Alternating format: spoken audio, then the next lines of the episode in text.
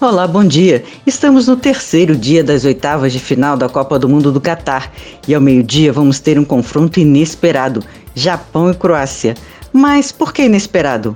Bom, provavelmente ninguém apostava que a seleção japonesa terminasse em primeiro lugar na fase de grupos, mas ela já começou o Mundial surpreendendo ao vencer a Alemanha e depois ao derrotar a Espanha, duas das seleções favoritas ao título.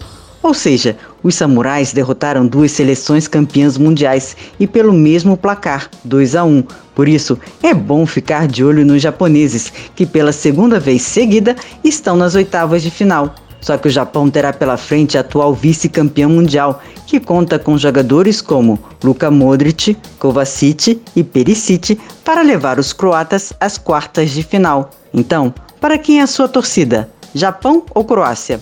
E às quatro da tarde, hein? Vocês estavam preparados para ver o Brasil enfrentar a Coreia do Sul pelas oitavas de final?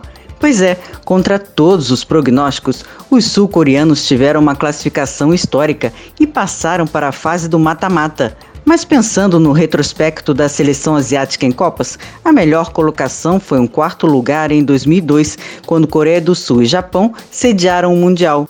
Son é o grande craque da seleção asiática, mas ainda não marcou nenhum gol nesta Copa, ao contrário dos jogadores Cho, Kim Yang e Chan, que já balançaram a rede. Se o Brasil passar para as quartas de final, ele vai enfrentar o vencedor entre Japão e Croácia. Então, fiquem de olho também neste jogo. Às quatro e meia da tarde, Pedro Paulo dará mais informações sobre os jogos desta segunda-feira.